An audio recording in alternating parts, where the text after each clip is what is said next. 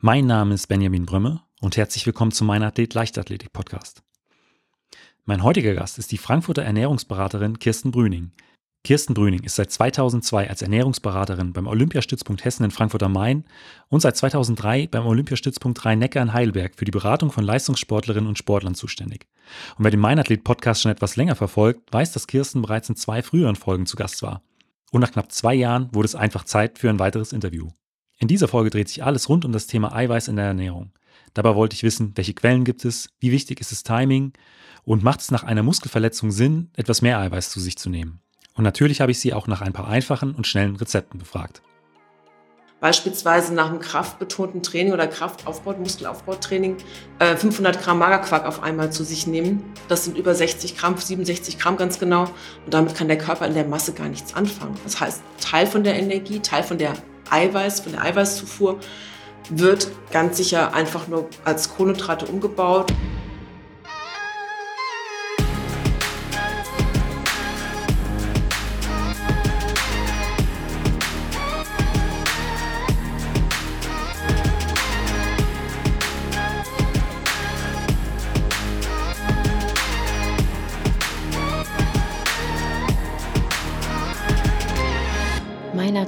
Der Leichtathletik-Podcast aus Frankfurt am Main. Herzlich willkommen, Kirsten. Ja, herzlich willkommen, Dankeschön.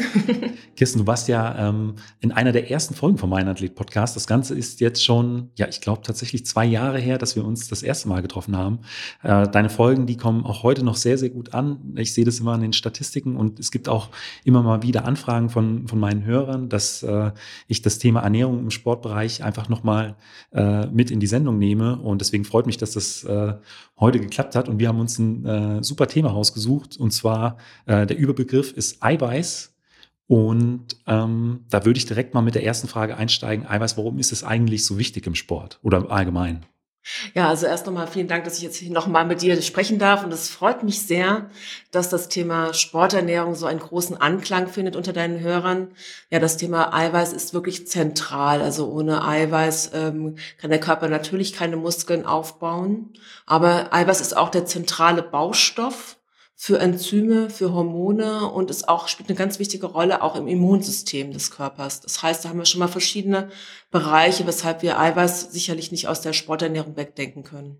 Also es ist im Prinzip so, wie ich das immer mitkriege, ähm, Kohlenhydrate, Fette, Eiweiße sind so, glaube ich, die drei Grundpfeiler. Kann man das sagen? Richtig, das sind die drei Hauptnährstoffe, die Energie liefern. Kohlenhydrate und Eiweiß circa vier Kilokalorien pro Gramm und Fett eben neun Kilokalorien pro Gramm. Trotz alledem sollte Eiweiß möglichst nicht als Energielieferant dienen, sondern es ist einfach ein wichtiger Baustoff. Also ich kann aus Eiweiß, aus einem zu viel an Eiweiß, könnte ich natürlich auch Kohlenhydrate herstellen, habe noch einen Stickstoffrest, aber das ist nicht Sinn der Sache. Es ist einfach ein wertvoller Baustoff, den ich auch in einer ausreichenden Menge über den Tag verteilt am besten zu mir nehmen sollte. Und mengenmäßig ist es eine ganz spannende Frage. Auch bei Athleten, also vielleicht als Nicht-Athlet brauche ich vielleicht nur 0,9 äh, 0,8 bis 0,9 Gramm Eiweiß pro Kilogramm Körpergewicht am Tag.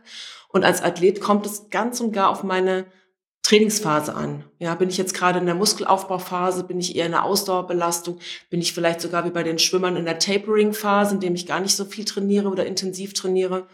Dementsprechend verändert sich auch dann dieser Eiweißbedarf, der liegt aber bei Leistungssportlern, die deutlich mehr als fünf Trainingseinwochen, Trainingseinheiten pro Woche trainieren, sicherlich in dem Bereich zwischen 1,2 und 2 Gramm Eiweiß pro Kilogramm Körpergewicht. Also er rechnet sich im Prinzip aus, ja, dem, dem Körpergewicht und ja, der, den Umfängen, die ich jetzt gerade in der Trainingswoche mache und auch so ein Stück weit, ähm, ja, will ich Muskulatur aufbauen oder bin ich eher dann, dann im Ausdauerbereich? Genau, da bin ich dann eher im Ausdauerbereich ähm, unterwegs und auch da gibt's halt Nuancen. Ne? Ich kann halt auch im Ausdauerbereich niedrig belastend trainieren, aber ich kann wie bei Mountainbikern, kann ich auch längere Strecken trainieren und dann trotzdem merken, ich habe einen höheren Verschleiß. Und auch dafür ja. ist im Prinzip ein Mehrbedarf an Eiweiß wichtig. Bei sehr intensiven Trainingsbelastungen habe ich logischerweise auch einen Mehrbedarf, weil ich einfach Muskelprotein wieder aufbauen muss, was sich regelrecht verschleißt, also eben abnutzt, wenn man so möchte. Also weil die Muskulatur sich auch so ein Stück weit äh, nach den Trainingseinheiten ja zersetzt, oder? So kann man sich fast vorstellen. Also es ist ja mehr oder weniger ein Anpressung, Passungsprozess. Jede Trainingseinheit bedeutet ja auch, ich gebe meine Grenzen und es gibt auch einen kleinen Entzündungswert und es gibt auch einen Verbrauch an Eiweiß. Und dieser muss wieder hergestellt werden. Und letztendlich ist ja diese Reizung der Muskulatur auch irgendwo die Initialzündung dafür, Eiweiß und Kohlenhydrate einzubauen. Ich betone das schon mal. Also in der Kombination kann ich es eben auch leisten, wirklich Muskeln aufzubauen. Währenddessen, wenn ich eben nur Eiweiß nachfülle, dann kann ich wahrscheinlich maximal die Eiweißstruktur in der Muskulatur erhalten.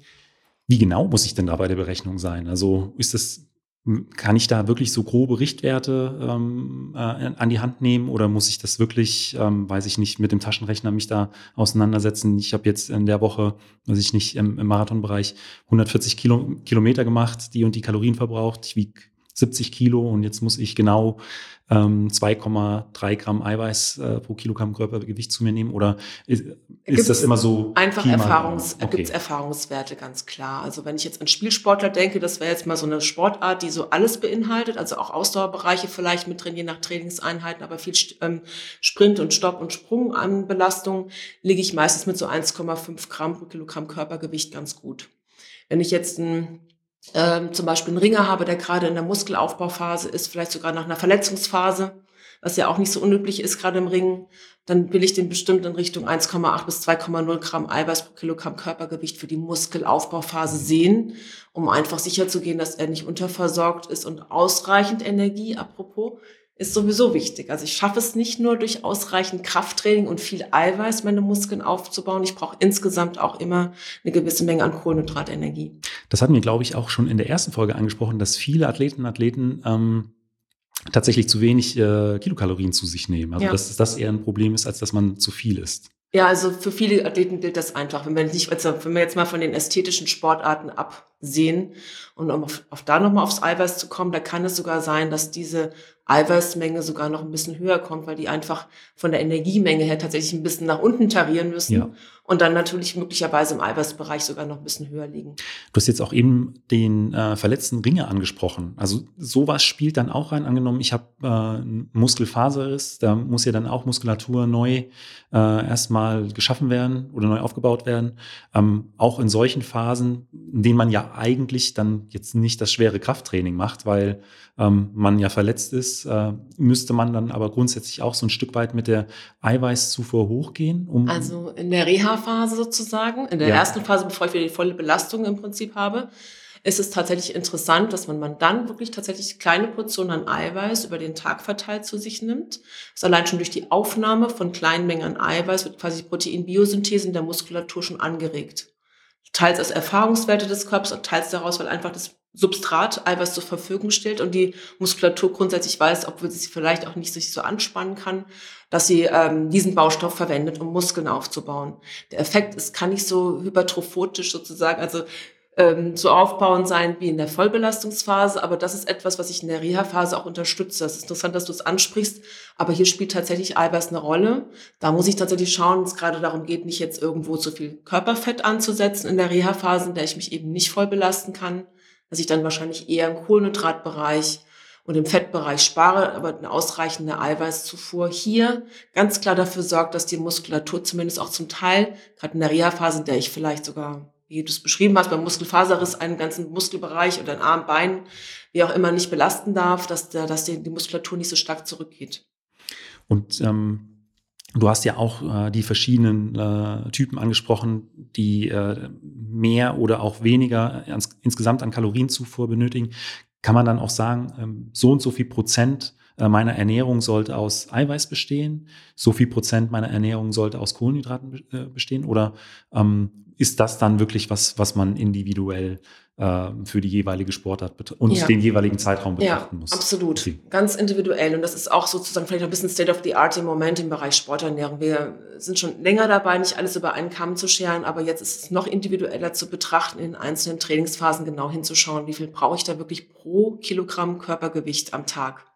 Und das kann man sicherlich ausrechnen und brauche ich natürlich die entsprechenden Informationen von meinen Athleten, damit man da einigermaßen nah dran ist.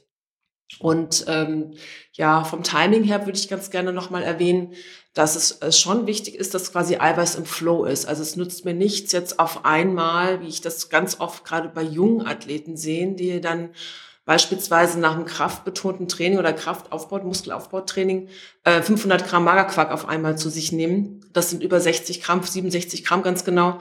Und damit kann der Körper in der Masse gar nichts anfangen. Das heißt, Teil von der Energie, Teil von der Eiweiß, von der Eiweißzufuhr wird ganz sicher einfach nur als Kohlenhydrate umgebaut und die Stickstoffreste müssen ausgeschieden werden. Also diese Masse auf einmal macht es nicht, sondern eher das gezielte Umsetzen von, von kleineren Mahlzeiten. Also wir sagen in der Regel 20 bis 25 Gramm pro Hauptmahlzeit sollte es mindestens sein, also drei größere Mahlzeiten plus drei bis vier Snacks mit kleineren Mengen an Eiweiß hilft mir, diese Regel einzuhalten, Eiweiß im Flow. Und ganz klar kann ich sagen, so in den ersten ein bis zwei Stunden nach dem Krafttraining, eventuell manche Studien sagen sogar noch direkt nach dem Krafttraining, habe ich einfach einen besonderen Effekt im Sinne von, in der Zeit habe ich eben den Reiz gesetzt und da ist der Sogeffekt möglicherweise noch größer, um dann halt noch einen besseren Hypertrophie, sprich Muskelaufbaueffekt zu erzielen, wenn ich in diesen ersten halben Stunde eventuell sogar schon Kohlenhydrat-Eiweiß-Kombination zu mir nehme. Und das muss nicht unbedingt ein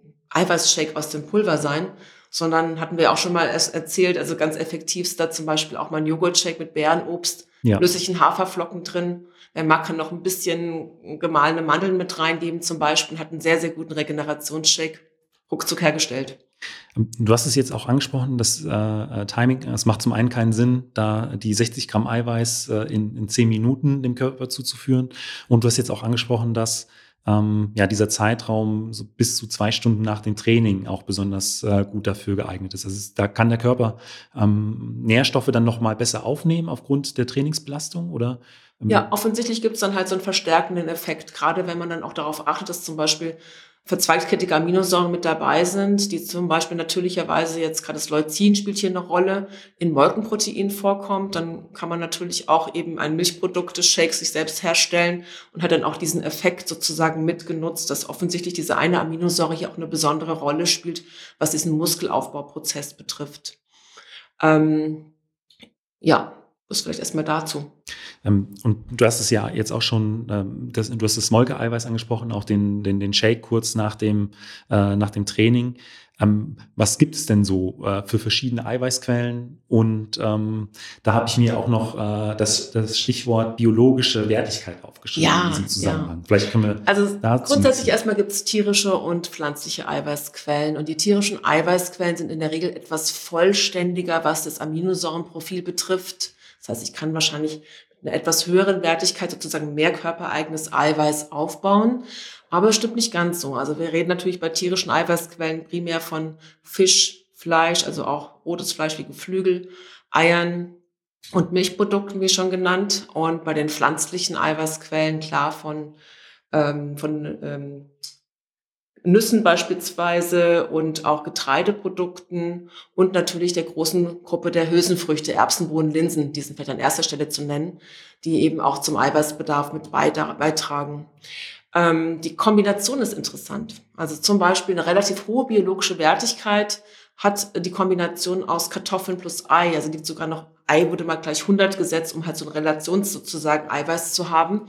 Und ähm, Kartoffeln und Ei zum Beispiel haben eine sehr, sehr hohe Wertigkeit. Das heißt, ich kann da wirklich effektiv ähm, Muskelmasse in meinem Körper aufbauen, damit ich brauche jetzt, wie gesagt, nicht nur immer das Fleisch, was oftmals so in meinen Vordergrund gerückt ja. wird. Also bei vielen jungen Athleten vor allen Dingen. Ähm, das mit der biologischen Wertigkeit kann man das ungefähr so vergleichen. Also angenommen, ich nehme ähm, 20 Gramm Eiweiß von, sagen wir, Ei zu mir, das eine Wertigkeit von 100 hat, mhm. und dann ähm, 20 Gramm Eiweiß von äh, einem Nahrungsmittel, was eine Wertigkeit von 90 hat, dann ist es tatsächlich so, dass ähm, kann man das dann um diesen Faktor hoch oder runterrechnen? Nee, das wird dann aber, noch ein bisschen auf die Verhältnismäßigkeit, okay. wie viel Kartoffel, wie viel ja. Eis ist dann halt entsprechend. Aber so grob kann man sich einfach merken, je vielseitiger die Proteinquellen, desto höher ist sozusagen die Möglichkeit oder größer ist die Möglichkeit, körpereigenes Eiweiß aufzubauen. Also wenn ich nur auf Molke setze, ist es wahrscheinlich nicht so effektiv, als wenn ich jetzt auf Molke beziehungsweise mal Milchprotein plus ähm, Getreidesätze, wie zum Beispiel die Kombination aus Joghurt, Quark plus Haferflocken ist sehr effektiv, was das Eiweißmuster betrifft. Effektiv im Sinne von, wie viel körpereigenes Eiweiß kann ich denn da sozusagen aufbauen, beziehungsweise Muskulatur mit aufbauen. Also die Vielseitigkeit der Ernährung spielt da auch groß. Die Vielseitigkeit spielt eine große Rolle, ganz genau. Und ähm, wenn man es genauer betrachtet, ist es sogar sehr wertvoll, wenn man so ein bisschen diesen Trend der veganen Ernährung mit aufnimmt und sagt, ja, wenn ich jetzt natürlich auch mal vegane Eiweißquellen, ich denke jetzt mal an Erbsen, Bohnen, Linsen, mit hinzuwähle, dann habe ich ja gleichzeitig auch viele Vitamine, Mineralstoffe, sekundäre Pflanzenstoffe mit dabei. Das kann mich als Athlet ja auch äh, im Prinzip ganz weit nach vorne bringen, weil ich dann auch weniger Entzündungsfaktoren möglicherweise zu mir nehme. Zum Beispiel in Fleisch, also vor allem fettreicherem Fleisch, habe ich auch mehr von gesättigten Fetten wie Arachidonsäure. Diese wiederum verstärkt Entzündungen. Sekundäre Pflanzenstoffe, wie so zum Beispiel Duftfarbaromastoffe, dunkelrote Farbstoffe zum Beispiel, wie in den Beeren enthalten, die sichern mir, dass, äh, dass diese Entzündungsprozesse eher gedämpft werden, weil sie eben entzündungshemmend wirken. Also da spielt es schon eine große Rolle, welche, als, welche Pflanzenquellen ich dann sozusagen, welche Eiweißquellen ich da jetzt kombiniere. Und ähm, von da ist es ein großer Vorteil zu sagen, ähm, ja, warum nicht mal pflanzlich? Und kann man dann auch grundsätzlich auch sagen, dass man den Fokus auch mehr auf die pflanzlichen Eiweiße, äh, Eiweiße legen sollte.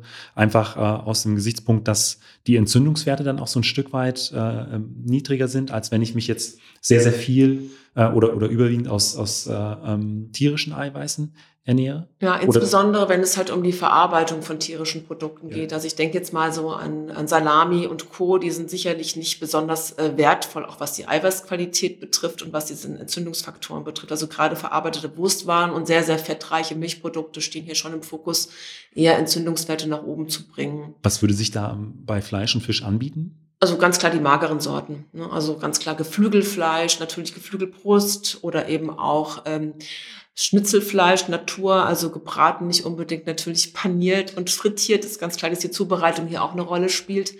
Ähm, und, und Fischsorten sind sehr, sehr empfehlenswert, also auch weil sie auf der einen Seite, was so Weißfischsorten betrifft, hat eine sehr leicht verdauliche Eiweißquelle bieten. Natürlich nebenher noch Jod zum Beispiel, auch ein wichtiges Mineral, um halt den, die Schilddrüse auch zu aktivieren. Und auf der anderen Seite durchaus auch mal fettreichere Fischsorten zu wählen, wie jetzt Lachs beispielsweise, weil der eben auch eine gute Quelle für Omega-3-Fettsäuren darstellt. Grundsätzlich bei tierischen Produkten muss ich sagen, dann ein Stück weit mehr auf die Bioqualität zu achten oder gerade beim Fischfang eben auch mal auf äh, bestimmte Gütesiegel zu achten, ob Bioqual, Biosiegel oder eben auch MSC, also Marine Scholarship Council heißt im Prinzip Fisch zu wählen, der nicht aus Überfang, also nicht ja.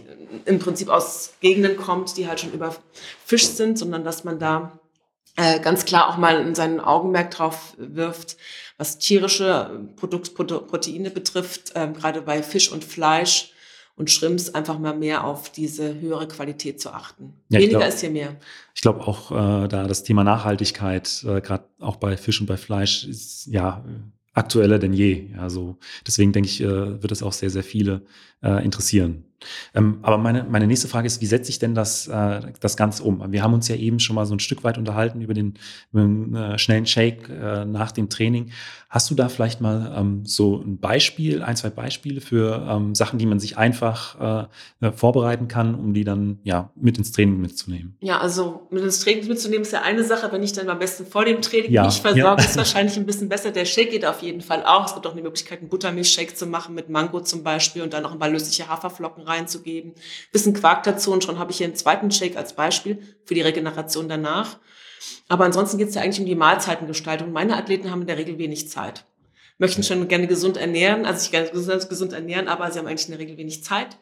Und da bietet sich zum Beispiel an diese Overnight Oats, zum Beispiel für morgens. Also das heißt, nach abends stelle ich hier schon meine Haferflocken in den Kühlschrank, die sind bis morgens durchgequollen. Dann kann ich das noch mit ähm, Joghurt oder Skier, was ein bisschen höheren Proteinanteil hat, und frischem Obst, was ich gerade zur Verfügung habe, vielleicht noch ein paar Nüsse zum Toppen, äh, garnieren und schon habe ich ein vollwertiges, sehr eiweißreiches Frühstück zu mir, also vorbereitet.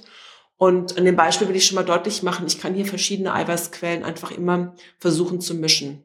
Oder wer jetzt super gerne ähm, auch mal Hafer, äh, auch mal ähm, Pfannkuchen isst, finde ich jetzt auch nicht so schlecht, ehrlich gesagt, für morgens. Also wenn er sich Zeit nehmen kann, ist es natürlich ein bisschen zeitaufwendiger oder hat noch welche übrig, kann man die regenerieren mit vielleicht auch ein bisschen Quark und Apfelmus und schon habe ich hier auch ähm, eigentlich eine ganz gute Eiweißquelle zum Frühstück zu mir genommen. Ja, bei uns gibt es immer mal äh, Bananenpancakes. Sehr gut, genau sowas meine ich. Bananenpancakes am besten noch mit Buchweizenmehl auch mal ein bisschen mit drin. Habe ich schon mehr Mineralstoffe mit drin, wäre eine Möglichkeit, ja. Und ähm, beim, bei den Hauptmahlzeiten, also beim äh, Mittagessen oder vielleicht auch, wenn man äh, abends ein bisschen was Größeres isst, hast du da vielleicht so ein paar Beispiele, die schnell zu, zubereiten sind?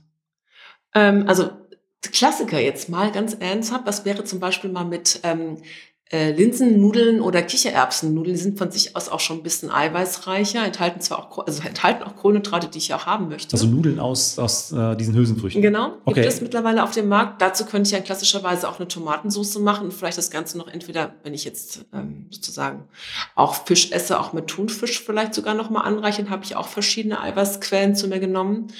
Oder ich denke auch mal an Süßkartoffeln, die sich ziemlich schnell herstellen lassen, habe vielleicht noch Quinoa-Salat fertig. Also gerade so diese, und dann noch im, im, Prinzip rote Beete mit dazu. Das wäre auch eine super Kombi, vielleicht fürs Mittag- oder Abendessen. Ähm, und dann natürlich die ganzen Wokgerichte. Also dann beispielsweise mal Tofu mit Gemüse und Reis dazu, wenn ich mehr diese vegane Richtung mal ausprobieren wollen möchte. Ansonsten auch immer Passend sind Hähnchenbrust kurz angebraten, geht sehr schnell. Tiefgefrorenes Gemüse dazu, vielleicht auch mal ein Wildreis dazu oder Quinoa zum Beispiel. Das ist interessant, ist auch ein äh, Getreide, eine Getreideform, die besonders eiweißreich ist. Die könnte ich dann kombinieren. Lässt sich sehr schnell her, ähm, sehr schnell zubereiten. Und ähm, ja, für, für abends, Klassiker ist tatsächlich Rührei mit Brot oder Rührei mit Kartoffeln. Übrigens, Bratkartoffeln sind ja. auch nicht so schlecht. Ich sollte sie vielleicht nicht in Fett schwenken, aber wenn ich sie schon vorbereitet habe, die Kartoffeln, also vorgekocht habe, Pfanne heiß machen, bisschen Öl reingeben, kurz anrösten und dann habe ich meine mein Rührei mit da drin reingekleppert eventuell, wer mag, also eben auch noch frische Kräuter mit rein, Spinat ist auch lecker dazu zum Beispiel. Kann ich mir fast schon so eine Frittata machen für abends ja. und ja, wären so ein paar Beispiele. Also äh, da, ich gehe die ganzen Rezepte nochmal durch. Da ist nichts, was äh, länger als 25 bis 30 Minuten dauert. Richtig. Also, genau. Ja. sollte schnell oder ist, ist, sehr, sehr schnell umzusetzen. Ja, also es, ich kann natürlich auch viele Varianten noch mit Fleisch und Fisch machen, aber ich denke mir so gerade mal so ein bisschen um die Ecke zu schauen und zu sagen, ja. wie war das noch mit den Hülsenfrüchten? Also Erbsen, Bohnen, Linsen. In der Nudelform habe ich sie jetzt vorgestellt, mhm. aber Vielleicht kann man sich ja auch mal eine ähm, Linsenbolognese vorstellen. Also Linsen aus der Dose mit mehr Gemüse noch zubereitet, auch auf Tomatenbasis und dazu ganz normale Nudeln für mittags, damit ich auch meine Kohlenhydratversorgung abgedeckt habe. Könnte auch eine Idee sein. Die Rezepte werde ich ähm, alle in die Shownotes der, der Sendung packen. Ich glaube, das wird für viele nochmal sehr, sehr interessant sein. Ich werde äh, das eine oder andere auch noch ausprobieren. Ähm, und ich glaube, dann sind wir mit unseren Punkten tatsächlich schon durch. Wahnsinn. Ne? Ähm, hat mir wieder unglaublich viel Spaß gemacht. Und äh, ich würde an dieser Stelle äh, meine Hörer auch dazu aufrufen, wenn ihr noch Fragen zum Thema Ernährung habt, dann könnt ihr natürlich mir sehr gerne schreiben und natürlich auch Kirsten. Ich werde äh, ihre Internetseite und noch ihre E-Mail auch mit in die Show Notes packen. Und ähm, wenn ihr Vorschläge für, für weitere Themen rund um das Thema Ernährung habt, könnt ihr mir auch sehr gerne schreiben. Äh, das wird sicher nicht die letzte Folge mit Kirsten gewesen sein. Ja, Benjamin, vielen Dank nochmal für die Einladung, dass ich nochmal ein paar Worte zu dem Thema Sporternährung sagen durfte. Und ich freue mich auf die weiteren Veranstaltungen. Und ja, schreibt mir gerne eine E-Mail, wenn ihr noch weitere Fragen zu dem Thema habt. Falls euch die Folge gefallen hat, hinterlasst mir doch einfach eine Bewertung bei Spotify, iTunes oder eurem Podcatcher und abonniert den Podcast. Vielen Dank und bis zum nächsten Mal.